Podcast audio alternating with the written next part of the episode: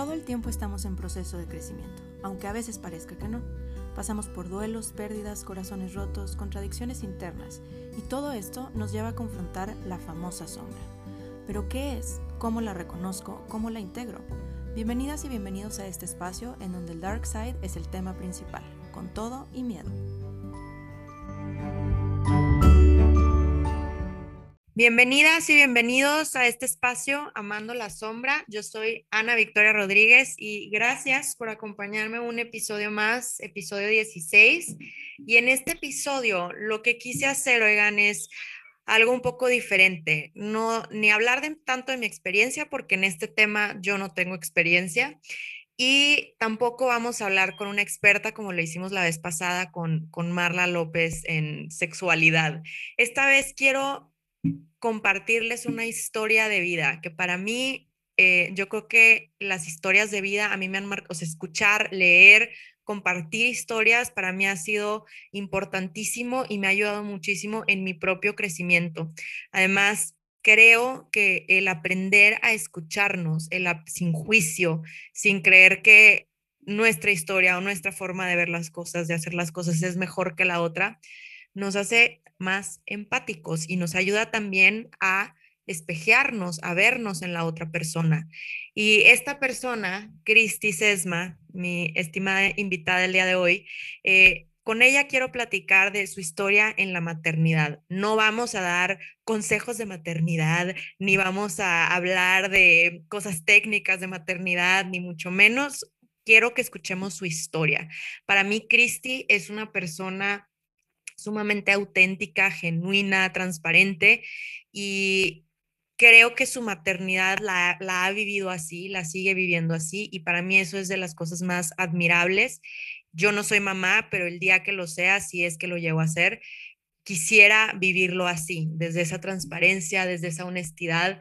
Y creo que es importante que, que nos compartamos estas historias, no solo de maternidad, sino pues de más cosas y ver cómo otras personas desde su perspectiva lo viven y también creo yo en, para juzgar menos. O sea, ese es mi, mi objetivo aquí, para escuchar puntos de vista diferentes, quizá el tuyo, y pues saber qué te parece. Pero bueno, sin más preámbulo, eh, les quiero presentar a Cristi. Hola Cristi, gracias por acompañarnos. Hello, gracias por invitarme. Gracias por tomarte el tiempo, mi estimada. Pero bueno, les presento rápido un poquito de Cristi. Ella estudió Merca, Mercadotecnia, hizo un máster en marketing y comunicación de moda y empezó la carrera de psicología, pero le, se quedó a un año de terminarla, entonces también ahí sabe un poco, tiene un poco de contexto de psicología eh, hizo también un curso, certificación de Health Coach con hábitos en Monterrey y actualmente, eh, ¿ya terminaste o estás haciendo todavía lo del Nutrition Science? No, no, no, ya terminé incluso. Ah, bueno, ya lo terminó su curso de Nutrition Science en Stanford.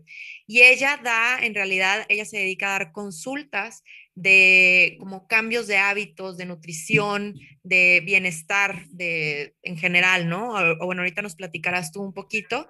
Eh, entonces, bueno, pues vamos a escuchar a Cristi, su historia. Cuéntanos un poquito, eh, si quieres contarnos a qué te dedicas bien de tus consultas, también para que la gente te conozca. Y luego que nos cuentes, pues, tú, de ti, de mamá, cómo, cómo eres de mamá, quién es tu hijo, tu historia un poco. Mi nombre es Cristi Sesma, yo nací en Torreón el 16 de junio, este, Géminis. Fui primera hija, mis papás eh, se casaron cuando tenían como 25 años y se tardaron 5 años en embarazarse. Entonces fui una hija extremadamente deseada, muy buscada.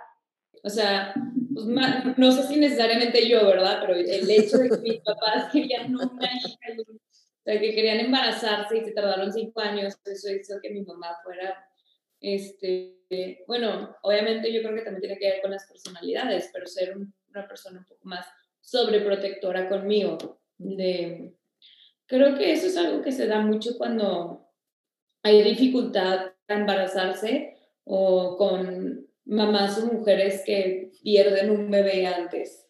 Y esta sobreprotección de que cuando nazco yo me ponían una colcha arriba del tapete, porque esa es una historia que me cuentan muy seguido, y luego ya pasaba y mi mamá me quitaba y volvía a lavar la colcha para cuando me fuera a poner arriba otra vez de la colcha, o sea, mi mamá también ha sido una persona súper trabajadora y en ese momento sí se dio un buen descanso para estar solamente conmigo.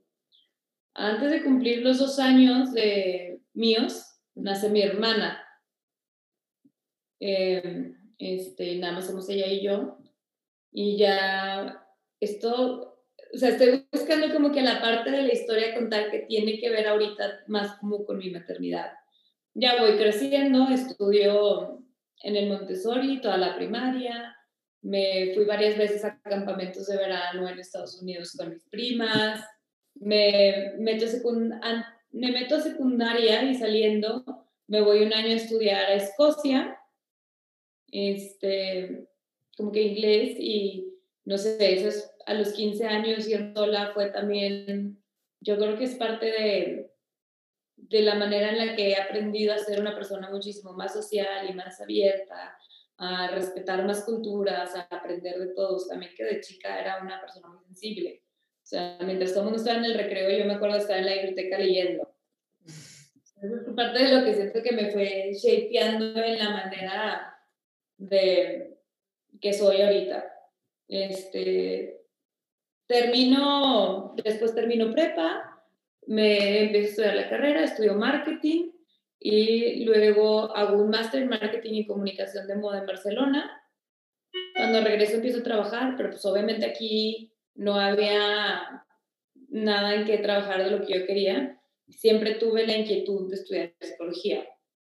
Entonces, me meto a la Ibero a estudiar psicología, me voy a Guadalajara a terminar la carrera y cuando estoy allá me dicen que no hay caso en terminar la carrera, que mejor estudio un máster en psicoterapia porque pues, ya tengo una carrera que me va a tardar mucho, que es lo mismo. Y empiezo a estudiar el máster en psicoterapia, nada más que al mismo tiempo estaba en una relación muy conflictiva, por usar la palabra moda tóxica, que no me permitió llegar a más. Entonces empecé a trabajar, hice amistades fregonas estando allá y me, se muere una de mis mejores amigas, que era muy cercana a mí, que conocí cuando me fui a estudiar a Escocia.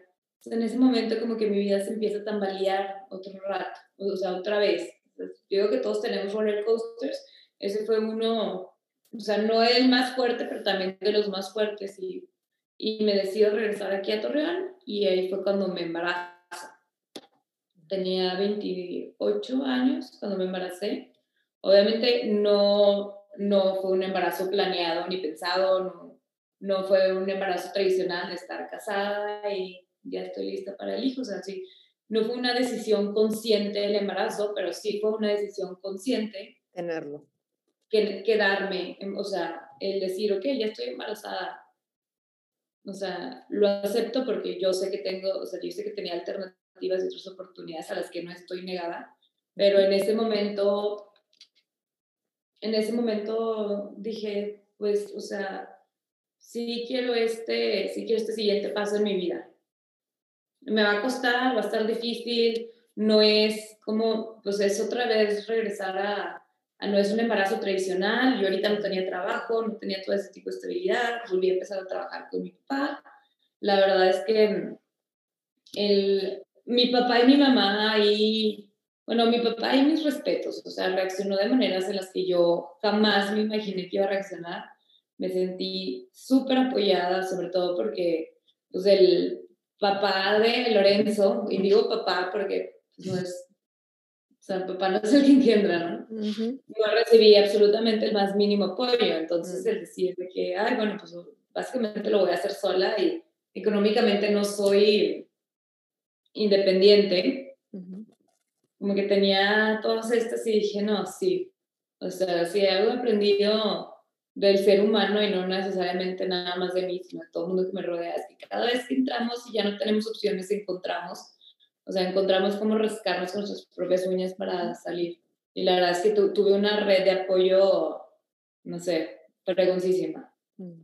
en ese momento. Y esa es mi historia a la mat o sea, cómo estoy aquí ahorita. ¿Cuántos años tiene Lorenzo? Lorenzo se llama su hijo. ¿Cuántos años tiene? Lorenzo ahorita tiene tres años, los acaba de cumplir. Divino Lorenzo.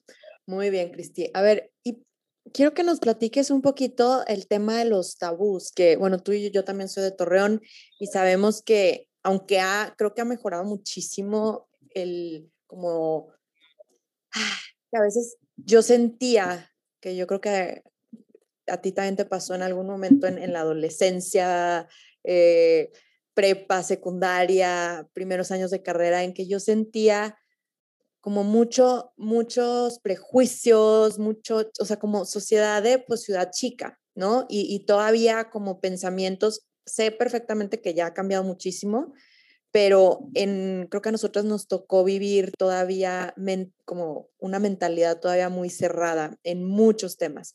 Entonces había, yo crecí con muchos tabús, las dos, bueno, crecimos con muchos tabús, con muchos prejuicios de muchos temas. Para ti, ¿cuál crees que fue el tabú o los tabúes, prejuicios con los que te topaste a la hora de que te pasó esto? O sea, de que regresas, estás embarazada, como dices, fue un, fue un embarazo pues no planeado, deseado pero no planeado, un embarazo en donde no recibiste apoyo de, del progenitor de, de, Lorenzo, este, pero ¿con qué te encontraste? ¿Te encontraste con cosas chidas, como el apoyo de tu papá que no te esperabas? Pero ¿qué fue lo, lo difícil? Yo creo que ahí, al principio, en el, en el primer momento donde yo me entero y tomo la decisión de seguir, y digo, decisión consciente, es una decisión consciente, pero todavía es una decisión ignorante. Claro. Hay un poco, o sea, hay tan poca, bueno, en ese momento yo no tenía acceso, y no digo acceso de que en internet, así simplemente había cosas que no se me ocurrían que podían pasar en la maternidad, solo lo tenía por las experiencias, y las experiencias en este momento eran las de mi mamá, que su última hija fue 26 años antes. ¿Tanto te acuerdas del impacto que es la maternidad? Y, no sé si a todo mundo le pasa, pero sé que a mucha gente sí tiene las vivencias que yo viví. Para muchas otras personas es algo que yo creo que se da extremadamente natural, orgánico, como parte de su ser.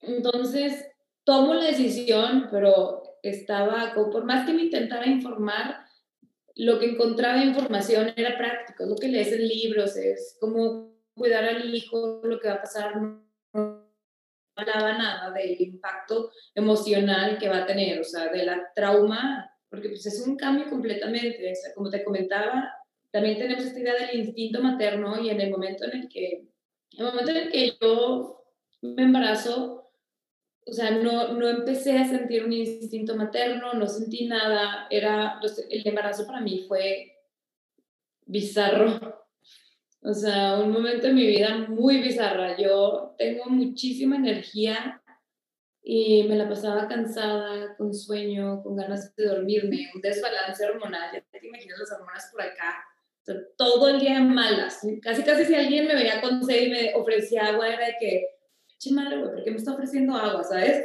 O sea, que todo mundo cae mal, todo el mala. Entonces, y empiezas a tener todo este tipo de cambios, ves a tu cuerpo cambiar. Eh, pues obviamente los mismos planes que tenía no eran, la misma energía que tenía no era. Era como, yo me acuerdo, es que no sombrío, porque pues no era nada más tristeza también. Tampoco sabía mucho qué iba a pasar ni te lo imaginabas, o sea, no, no tenías ni idea. No, no, no, o sea, y, y, desde ahí siento que tenemos esta idea de que el embarazo es algo hermoso, o sea, cuando vienen las mujeres y te ven, que es que tu panza se ve súper bonita, you're glowing, y tú dices, se me está cayendo el pelo, se reseca, no me queda mi ropa, tengo calor, tengo náuseas, me quiero dormir, no tengo energía, ¿qué es lo o sea, todo este, yo creo que cuando yo me imaginaba embarazada, imaginaba portada de revista de que, o soñada, y cero o sea, yo, al menos yo no me sentía soñada, yo era de que ya se acabe, ya, o sea, ya sáquenmelo. Lo que decías ahorita, antes de que empezáramos, la romantización que hay, ¿no? Alrededor de esto. O sea, y te meten esta idea a lo mejor de cómo se debe de ver un embarazo, cómo se debe de sentir un embarazo, pero pues la realidad, como tú dices, no, es, no le pasa así a todas.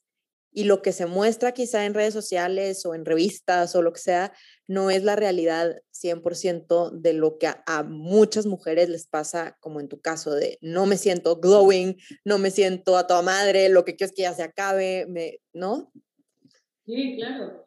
Y ahí, ahí, ahí, pues no es tanto más que un tabú, es más bien, o sea, esa parte yo no le veo tanto del tabú, bueno, no te creas, sí, esa romantización de la maternidad, de pensar que embarazada te vas a sentir chingona y guau y todo, y diosa que engendra, no sé cómo quieras decir.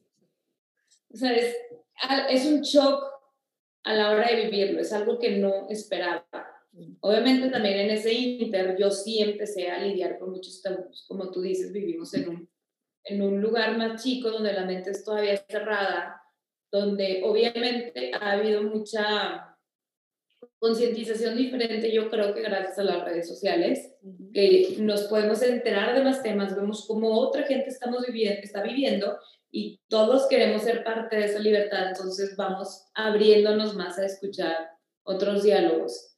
Eso es, eso es algo que me ha ayudado, pero todavía me llegué a encontrar este tipo de, de conflictos. El primero es ser mamá soltera, como también te he contado, de que se puede embarazar tu amiga casada y tres vamos a estar felices, o sea, tres van a estar felices y a nadie más le importa, pero está embarazada alguien que no está casada y, o sea, noticia como en todos los grupos de WhatsApp como quieras.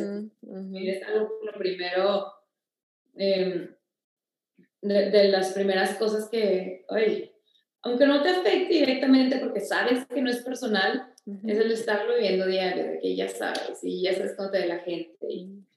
pero pues al mismo tiempo también yo estaba viviendo otras cosas como para eso darle tanta importancia. Yo creo que ajá, el primer impacto porque el embarazo todavía ya estás siendo mamá, pero todavía no. Entonces, como que, pues vas ahí. Y cuando nace Lorenzo, también que es que no, cuando lo veas, te lo juro, va a ser el sentimiento más fregón que has vivido en toda tu vida, que has sentido en toda tu vida. O sea, te vas a volver loca, es lo mejor, porque yo todavía estaba muy como, ¿qué va a pasar? Y eso es lo que me decían mucho, el amor incondicional, el, pues, el instinto materno, tú, todo. Y cuando nace Lorenzo, que me lo pasan, o sea, después de 12 horas de parto, me pasan a este niño arrugado, todo chiquito, llorando, y me lo ponen y empiezo a llorar. Empiezo a llorar en primera de que, oye, no estoy sintiendo ese amor, ese, amor, esa felicidad, ese de verlo, estoy sintiendo, es, esta es mi responsabilidad, ¿qué voy a hacer? con esta cosa toda chiquita que si la cargo mal se me cae, se muere, o sea, es, esta responsabilidad de que no es nada más hoy, ¿no? no es nada más nueve meses como el embarazo, es para siempre. Y no, o sea, no sentí ahí, y eso también me dio culpa, de que qué tipo de monstruo soy, el que no estoy sintiendo el amor incondicional que toda mujer siente cuando nace su bebé entre más he llegado a platicar con mamás que, porque hay quienes lo contarán, hay quienes no, hay quienes lo viven y hay quienes no lo viven. Pero con las que lo han vivido y aparte deciden contarlo, es lo mismo de que, güey, me pasó igual. O sea, yo tampoco lo vi, tampoco sentí toda esa euforia que iba a sentir de amor. Sentí miedo, sentí inseguridad, sentí o sea, de que te tengo que cuidar, ¿cómo le voy a hacer? Sentí como un shock de emociones y el amor no fue ni la más grande ni la más importante. Pero bueno, es... No, que, pero, o sea, ahorita se me vino a la mente que también tiene mucho que ver, yo creo, el contexto en el que está la mamá en ese momento. O sea, independientemente casada, no casada, o sea, lo, por lo que hayas atravesado en ese momento y sobre todo yo creo que como en, el embarazo, en esos últimos nueve meses, ¿qué está pasando? A lo mejor está pasando algo fuerte en tu vida, pues obviamente va a influir en qué tan receptiva estés a ese momento, como dices, de que te entregan a tu hijo, pues las emociones no, no necesariamente van a ser, como dices, así de amor, así que explotas de amor, pues no, ¿y qué si estás pasando por, no sé, un luto? ¿Sabes cómo? O sea, ¿qué si se te acaba de morir alguien hace poco y estás triste y estás deprimida y estás y no sabes qué hacer o estás pasando por algo más? Y creo que eso, como dices, aunque a muchas les pasa, no todas están dispuestas como a aceptar o hablar eh, de esa emoción, de esas emociones quizá no tan placenteras a la hora del parto, porque se, se viven con mucha culpa, porque creo que hay mucha exigencia eh, en general de cómo se, lo, que decíamos, o sea, de cómo debe ser el embarazo, ahora luego cómo debe ser el parto y luego ahorita hablaremos de cómo debes de ser de mamá, que entonces esas, esas exigencias que, que te hace tanto la cultura como los medios, como nosotras mismas, se te incrusta, o sea, si es algo que, que traes inconscientemente y entonces si llegas a sentir o a hacer algo contrario a eso o diferente a eso, hay el sentimiento de la culpa. Y aquí te quiero preguntar, ¿tú cómo en ese momento, o sea, sentiste la culpa en ese momento o fue después y cómo lidiaste, cómo sientes que acomodaste esa culpa? ¿O, fue algo que nomás lo sentiste y pasó y, y ya? Yo creo que, o sea, es importante volver a recalcar, eh, recalcar el tema de, de, la romantización a la maternidad. O sea, todos nuestros símbolos de mamá son de que la Virgen de Guadalupe, sacrificio incondicional, este, la mamá, o sea, todas, todas son así mamás superhéroes. Sí.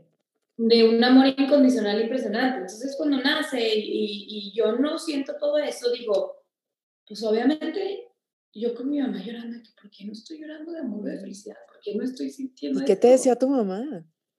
que no, o sea, yo creo que mi mamá, que pues lo que encuentro que sean las palabras bonitas, porque no sé si ella se acordaba de su experiencia, si no, pero mucho apoyo, de que y es normal, no te preocupes, este, estás haciendo todo súper bien, ve el bebé tan sano que tienes, o sea, eso, eso es gracias a ti, etcétera. Sobre todo también porque, pues, obviamente, cuando empieza la lactancia, los primeros, los primeros días,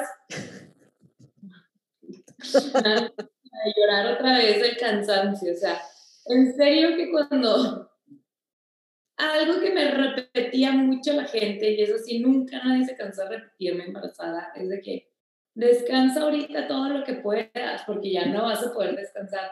No sabes lo cagante que se volvía, o sea,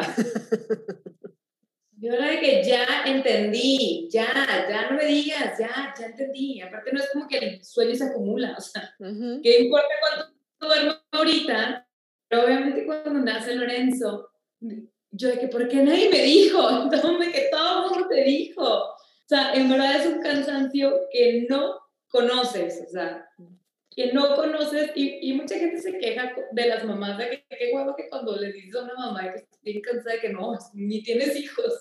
Pero es que en serio es un cansancio otro nivel, fuera de lo de lo que desconoces. O sea, ahí Lorenzo se despertaba cada dos horas, yo lloraba, yo temblaba el cansancio, estaba así temblando el cansancio y llorando y que, ¿qué hice? Yo no quiero esto, o sea, quiero dormir, no quiero estar así, no, quiero dormir tranquila.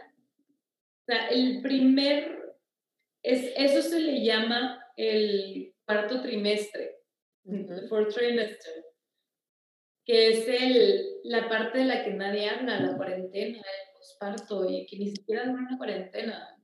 Tu cuerpo es otro, no va a regresar en 40 días, días. a como estaba antes de nueve meses tus emociones, tus hormonas, mientras sigas dando pecho, tus hormonas van a seguir por todos lados. El cansancio, el, los llantos y, y, todo. Y yo así decía, es que ¿dónde? Yo me acuerdo de los tres meses de Lorenzo, seis meses de Lorenzo. Yo de que, ¿cuándo es cuando dices que se te pone mejor? Porque esto no se está poniendo nada más mejor. O sea, esto cada vez está peor. De que, ¿cuándo es cuando se supone que se pone mejor? Y obviamente ves al niño y te empiezas a enamorar. Y, y los primeros que también siento que estos, estas cosas que te las estoy contando, siento que acaban siendo varios tabús de cosas que no te imaginas. El, el que luego, luego vas a amar a tu hijo. O sea, al principio, yo creo que el sentimiento más fuerte que tenemos es el de protección. y el de cuidar. Pero no necesariamente el de amor, el de amor se va a ir construyendo con el tiempo, porque la relación entre tú y tu hijo se va a ir construyendo en el tiempo. Al principio no estás relacionándote, o sea, estás cuidando y protegiendo y ayudando a, que, a, cumplir sus necesidades básicas. Que coma, que se alimente, que duerma, limpiarle la pipí, limpiarle la popó, bañarlo, checarle la temperatura, o sea, que no tenga mucho calor, que no tenga mucho frío, todas esas cosas, y él no te está respondiendo de ninguna manera, o sea, al principio ni sonríe ni nada, es nada más estar, tú dirías, bueno, de perdida, platícame, güey. Sí, Di algo. Sí, sí, sonríe, o sea, estoy encerrada acá, y, y poco a poco va creciendo, va creciendo la relación y va creciendo el amor, y tú te das cuenta que ese niño una parte sí no es una extensión de ti, pero los primeros meses de la maternidad sí es una extensión de ti, o sea, es como si hubiera un vínculo que todavía no se ha roto imaginario, porque para él tú eres los ojos, tú eres la voz, tú eres los oídos, tú eres el ruido, tú eres el tacto, o sea, él todo lo percibe a través de ti. Él va viendo el mundo como tú se lo estás presentando. Uf, eso qué fuerte. Literal estás moldeando su percepción del mundo. Es qué increíble. no, no, dime, dime. Eso, para mí todavía es un impacto. El, yo ahorita hacerlo con Lorenzo, darme cuenta que mucho de lo que yo veo es mi mamá. Mm. Que es algo que yo creo que la mayoría tenemos. ¿Y te has dado cuenta tú, o sea, ahora como mamá, ¿te has dado cuenta de cosas que a lo mejor no te dabas cuenta de ti misma antes de ser mamá? O sea, como por ejemplo, esto que acabas de decir, de me doy cuenta que hay muchas cosas que yo, que son de mi mamá, o sea, que son percepción o, sí, como percepciones que aprendí de mi mamá. ¿Te, has, te han caído 20 así? Yo creo que en primera, o sea, para mí de los de los 20 más cabrones que yo creo que me ha caído es ver a mi mamá, o sea, el, a través de la maternidad poder ver a mi mamá, no, no nada más a mí, porque probablemente la mayoría de, pues de las, siento que yo he estado en mi vida buscando quién me proyecte, buscando dónde me despeje, buscando cómo pelearme con las cosas que no me gustan. Entonces, cuando llega Lorenzo, en ese momento él, como que yo me hice a un lado, sin querer tú te haces a un lado. Y, y yo creo que ahí fue el dolor como de, de la identidad, yo creo que ahí fue, nos enfrentamos de repente a darnos cuenta que, que no somos la identidad que ya teníamos marcada, que creemos que somos, con la que estamos casados, que nos da una comunidad. Porque en primera, cuando nace Lorenzo, yo y esto es temporal, o sea, esto sí lo quiero decir porque es más importante decirlo, pero también aclarar que es temporal, porque en el momento en el que lo vives es tan intenso que sientes que ya sí va a ser para siempre y es una pérdida de identidad. En este momento me voy a volver tu mamá y me voy a, en este momento no me vuelvo tu mamá, me vuelvo casi casi tu esclava. tomo agua cuando puedo tomar agua, voy al baño cuando puedo ir al baño. Yo hubo veces que en serio que me estaba haciendo pipí, me, perdón, perdón. No, sí, me, sí. a Lorenzo cargando, me, me baño a hacer pipí, me tomando, o sea. Sí, sí, sí, te creo. Y, y nadie te lo platica tampoco, o sea, nadie te explica que tú vas a perder tu identidad pero también es temporal. Entonces, es chingón que alguien me dijera, por este tiempo vas a dejar de ser, pero va a regresar, va a volver a regresar Cristo. Y también estamos acostumbrados a que la mamá sí deja de ser, la mamá, cuando se vuelve mamá, se vuelve mamá y ya, o sea, es como, conoces a fulanita de tal, ¿no? ¿Quién es? La mamá de, o sea... Órale ya hay gente que tú que eres mamá trabajadora, mamá emprendedora, pero ya es mi primer título. ¿Y eso a ti te, te gusta eso? O, o sea, ¿o qué, qué, te, ¿qué ruido te genera eso? O sea, que ahora seas Cristi, bueno, que yo creo que antes de Cristi, mamá. O sea, como dices, antes de cualquier otro título eres mamá. ¿Cómo te hace sentir eso? ¿O cómo lo has conciliado? ¿Cómo lo has acomodado en tu vida? Yo creo que al principio tuve como que sentimientos muy extraños con eso. O sea, por un lado me encantaba cuando me decían que la mamá de Lorenzo.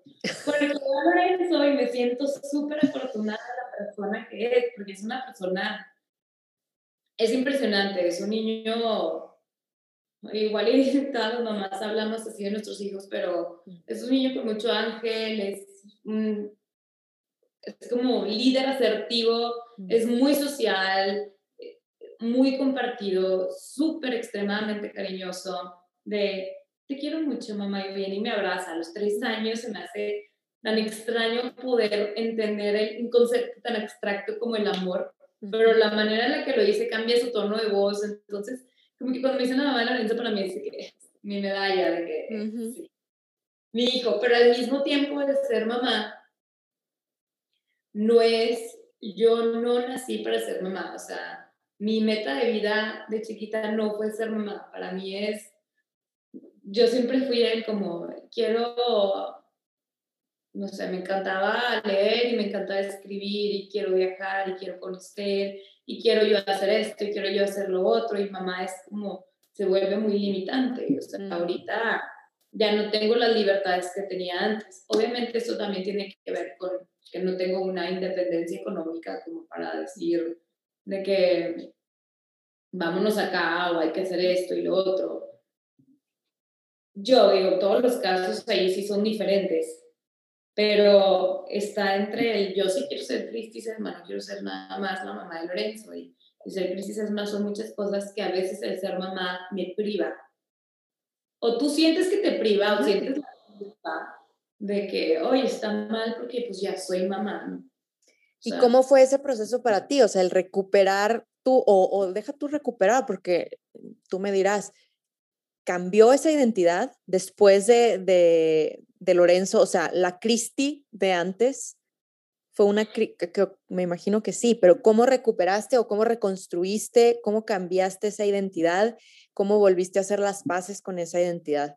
¿Y cómo lo estás haciendo ahora? O sea, porque es un proceso ahí es donde, ahorita que bueno que haces la pregunta, porque me acabo de dar cuenta que ahí es donde viene el tabú más, o sea, más, con el que yo más he lidiado, mm. que mucha gente, hijo, mucha gente cuando me embaracé, me dijo que ya, es que esto ya te va a cambiar, de que qué bueno, es que esto es lo que tú necesitas para que ya vas a ser más responsable.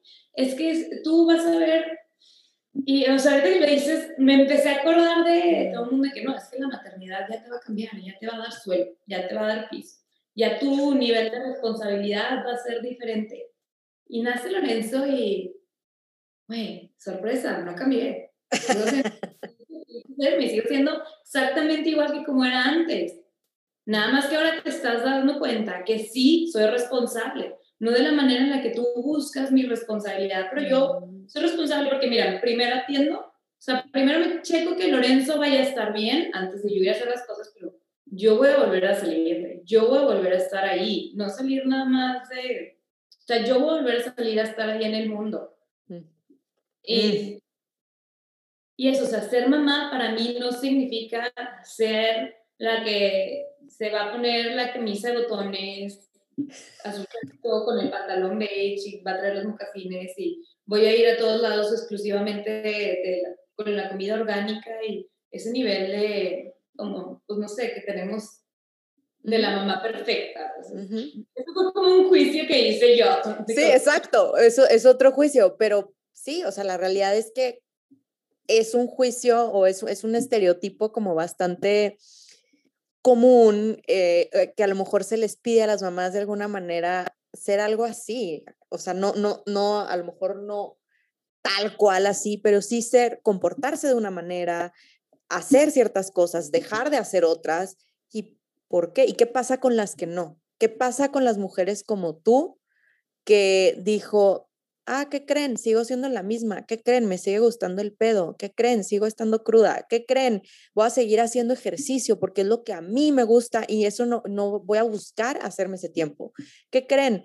Eh, quizá no soy, lo que dijiste es, es importantísimo, a mí me parece. O sea, soy responsable, pero no como ustedes quieren que yo sea responsable. Yo voy a ser responsable como a mí me dé la gana ser responsable y como yo considere necesaria esa responsabilidad para darle lo que yo considero necesario a mi hijo.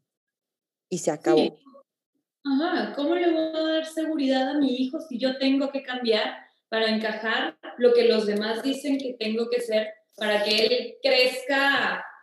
Sería una hipócrita falsa de mi parte. Entonces yo creo que al principio, todo emocional, todo hormonal, con el que vas a cambiar esto, yo sentía, yo no quiero cambiar, o sea, que a ti no te guste porque yo no encajo en como yo debo de ser, no creo que eso a mí, yo no quiero cambiar, a mí sí me gusta, a mí sí me gusta mi forma de ser, a mí sí me gusta la demostrado a través de los años, a mí sí me gusta mi manera de, de adaptarme, de pensar, de educarme, de, de ponerme en duda, de preguntarme, de cuestionarme, de no tener que seguir, porque si me dices que tengo que seguir algo, eh, tengo que saber primero por qué tengo que seguir algo antes de decidirlo, y no porque esté en contra ni porque sea rebelde, lo voy a hacer, lo voy a hacer consciente.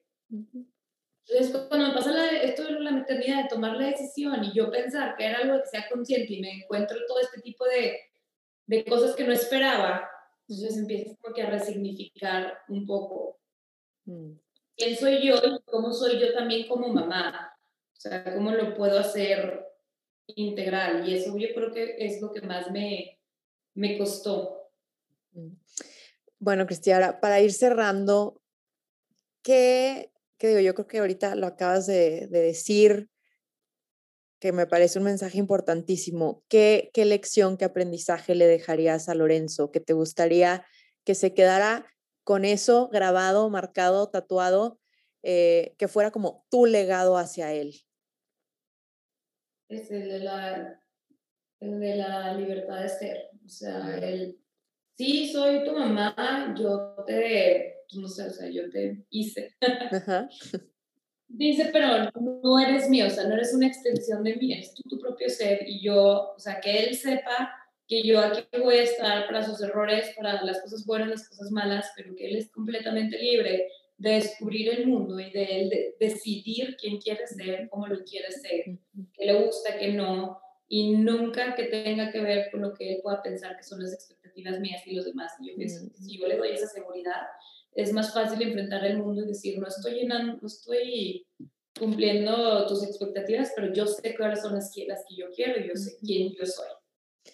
No, y eso, uff, o sea, yo creo que con esto cerramos porque me parece en general, más allá de la maternidad, algo que a todos los humanos no, nos afecta como hijos, como hijas, el tema de las expectativas. O sea, que al menos a mí me hubiera encantado, digo, mi mamá me, me, educó y, me dio lo como a su nivel de conciencia, a su forma de ver las cosas, lo que pudo, como pudo, ¿no?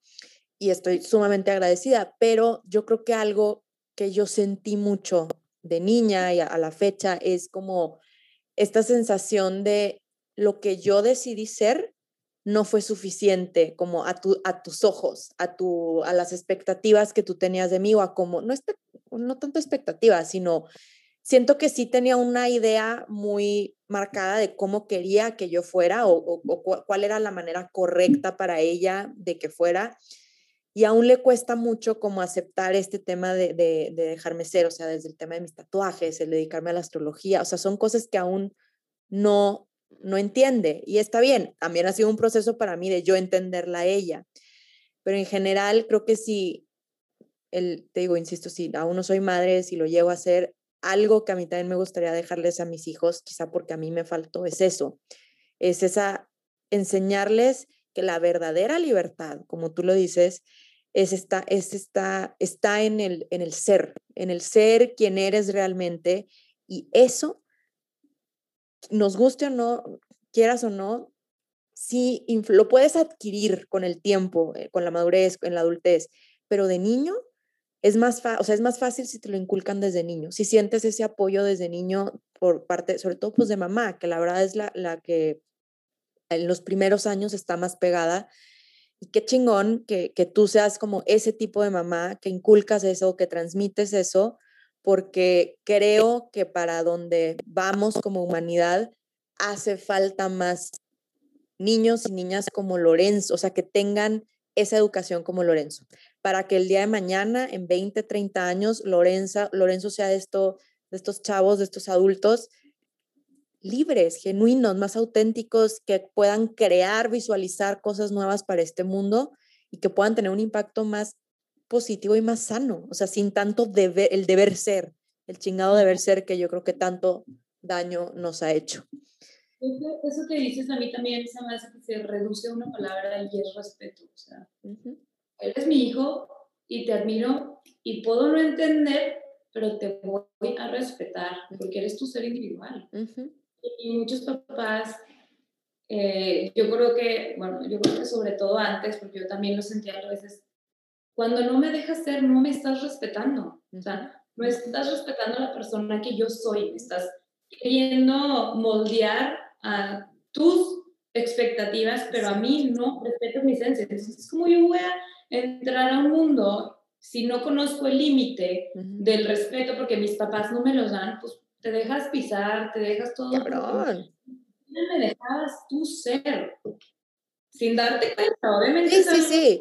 Y no, obviamente, yo creo que la gran mayoría de los papás no lo hacen con la intención, obviamente, de lastimar y de hacer sentir mal a sus hijos, al revés. O sea, estas expectativas y estas exigencias vienen de un lugar de querer darles lo mejor, o sea, como decir, si haces esto, la sociedad te va a aceptar y vas a encajar y entonces vas a tener lo mejor y mejores oportunidades. O sea, yo entiendo eso, pero definitivamente es una, lo que nos enseñaron a muchos de nosotros fue un lack of boundaries, o sea, falta de límites, de respeto a nosotros mismos, que, insisto, ya en la adultez lo puedes trabajar, que es lo, lo que ha sido para mí, o sea, el, el tener que trabajar, el saber poner límites, el respetarme a mí misma, el escucharme a mí misma, que quiero y respetarlo, el no traicionarme a mí misma.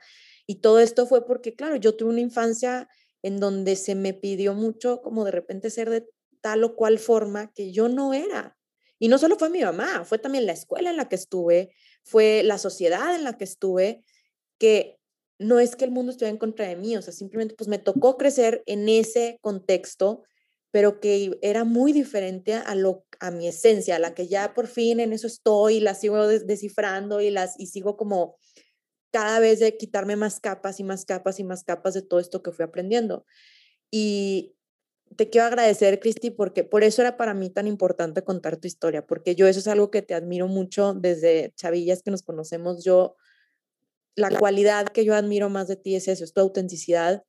Yo creo que tú fuiste una de las pocas personas, eh, al menos que yo conocí en Torreón, que me marcó mucho mi adolescencia, que admiré mucho por esa autenticidad, hasta me dan ganas de llorar, por esa autenticidad, esa transparencia y esa no le quiero llamar rebeldía, pero sí, o sea, como una rebeldía muy chida de decir, yo así soy y me vale madre y a quien le guste, ¿sabes cómo? Y eso yo, yo a mí me costó mucho eh, adoptar eso, o sea, como el, el, el, defender quién soy, el, el, creo que tampoco, no, no quiero decir que fui falsa o hipócrita para nada, pero fue, fue yo creo que hasta más grande en donde pude ser más yo y de niña o, de chavilla a gente como a ti te, se lo admiraba mucho. Y, te quiero agradecer por contarnos tu historia y espero que quien nos escuche, eh, pues no sé, se le quede algo de esto y, y para mí es importante que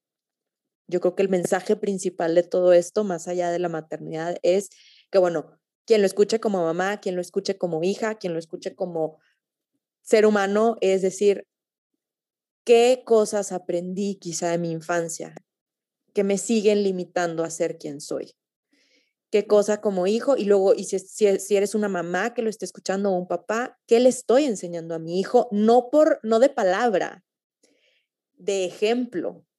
Como mi ejemplo, como el yo, mi proceso de ser yo mismo, mi identidad, de rescatar mi identidad más allá del ser mamá o papá, eh, cómo eso se lo estoy transmitiendo a mi hijo. Esa es la verdadera enseñanza, porque tú le puedes decir misa con la boca, pero los niños aprenden con las acciones.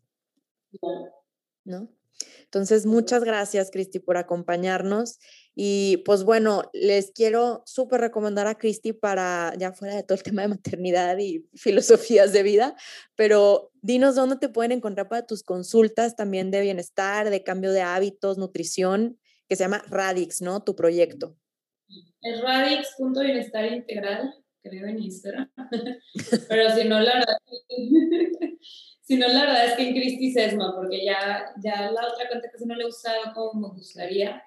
Pero... Igual, no te preocupes, yo ya que suba el episodio, lo voy, te voy a taguear en redes y todo para que tengan ahí directamente como a un clic de encontrarte en Instagram.